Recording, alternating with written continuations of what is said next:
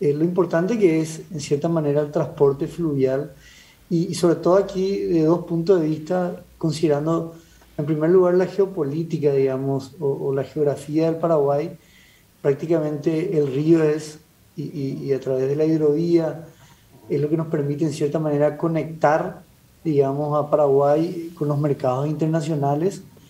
Y, y eso tiene que ver porque, porque, digamos, sin la hidrovía prácticamente nos estaríamos limitando al transporte terrestre y, y, aéreo, y eso te genera una dependencia, digamos, eh, eh, muy importante porque prácticamente estarías dependiendo de tus países vecinos, ¿verdad? Y además de los costos. Imagínate la es que, por ejemplo, un dato de la, de la hidrovía importante es eh, un, un, convoy de barcazas, por ejemplo, puede llegar a transportar hasta 30 mil toneladas en un solo viaje.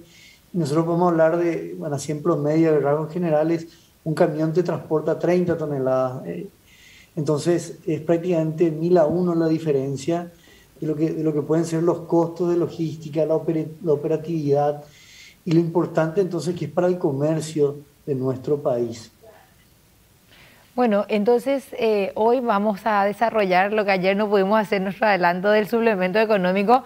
Vamos a tener seguramente los números, los gráficos relacionados a esto. Y, también, bueno, esto que mencionaba, la relación directamente nos lleva a los costos. Obviamente el transporte que, que bueno, eh, por, por tierra va a ser mucho más caro, por aire ni qué decir en comparación a la vía fluvial. Y, de, todo punto de vista, del hecho también de, lo que genera, digamos, porque, porque por ejemplo, el punto de vista es importante, el transporte siempre te asegura una movilidad, ¿no es cierto? Y, en caso de, personas o en el caso también de bienes, porque acá la hidrovía nosotros estamos hablando de la movilidad de los bienes producidos eh, hasta la población de consumo, ¿verdad?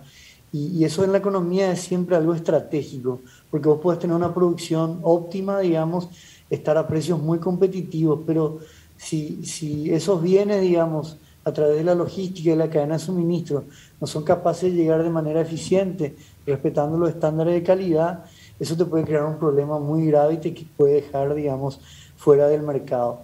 Y para tener números y compartir con la audiencia, eh, prácticamente, por ejemplo, en las exportaciones, el año pasado un 70% fue a través de la vía fluvial, eh, de, lo que más obviamente ahí eh, se exporta son la soja y sus derivados, que van, digamos, hacia los puertos de Rosario eh, y hacia Argentina para de ahí muchas veces salir al mundo. Y, acá, por ejemplo, ahí tenemos lo, lo que hablábamos, imagínate, en el caso, por ejemplo, de la soja, donde prácticamente Paraguay es un tomador de precios. Eh, si no tuviera una estructura, una infraestructura fluvial, una logística eficiente, prácticamente eso te podría, podría dejar al país totalmente fuera del mercado porque no va a ser, poder, no va a ser capaz, digamos, de, poder competir en los precios. Totalmente. la competitividad, digamos, también de un país siempre está muy referida a la logística. Y en nuestro caso, imagínate, 70% de las exportaciones digamos, hacen que el país pueda llegar al mercado internacional gracias a la infraestructura que hay hoy en la hidrovía.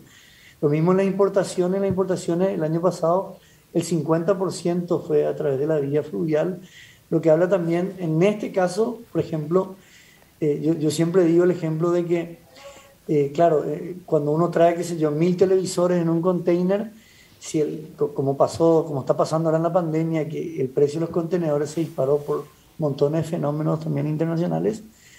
Pero claro, cuando, cuando se dispara así, eh, eh, qué sé yo, eh, no, no, es tanto la variable que, que, te impacta, digamos, en la unidad de cada televisor.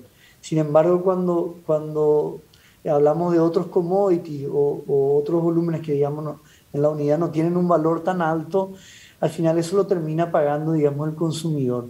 Por eso que también, en cierta manera, tantos bienes que nosotros consumimos, importados eh, y tanta materia prima, prima que también ingresa al país a través de la vía fluvial, en cierta manera permite a la industria, permite a nosotros consumidores también, en cierta manera, eh, eh, poder acceder a esos bienes a precios no, digamos, extraordinarios, digamos.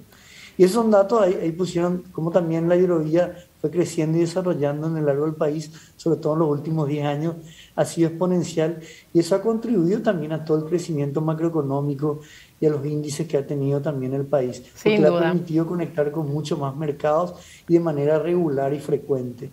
Y, y vemos eso genera empleo directos e indirectos. Eh, por ejemplo, hay datos del INE, del Instituto Nacional de Estadística, que habla cómo prácticamente los sueldos de, de, los marinos, en este caso, o de la gente relacionada a la, a la heredería, eh, tienen también sueldos que son tres veces más que, eh, en cierta manera, los unidos a la cadena de la logística.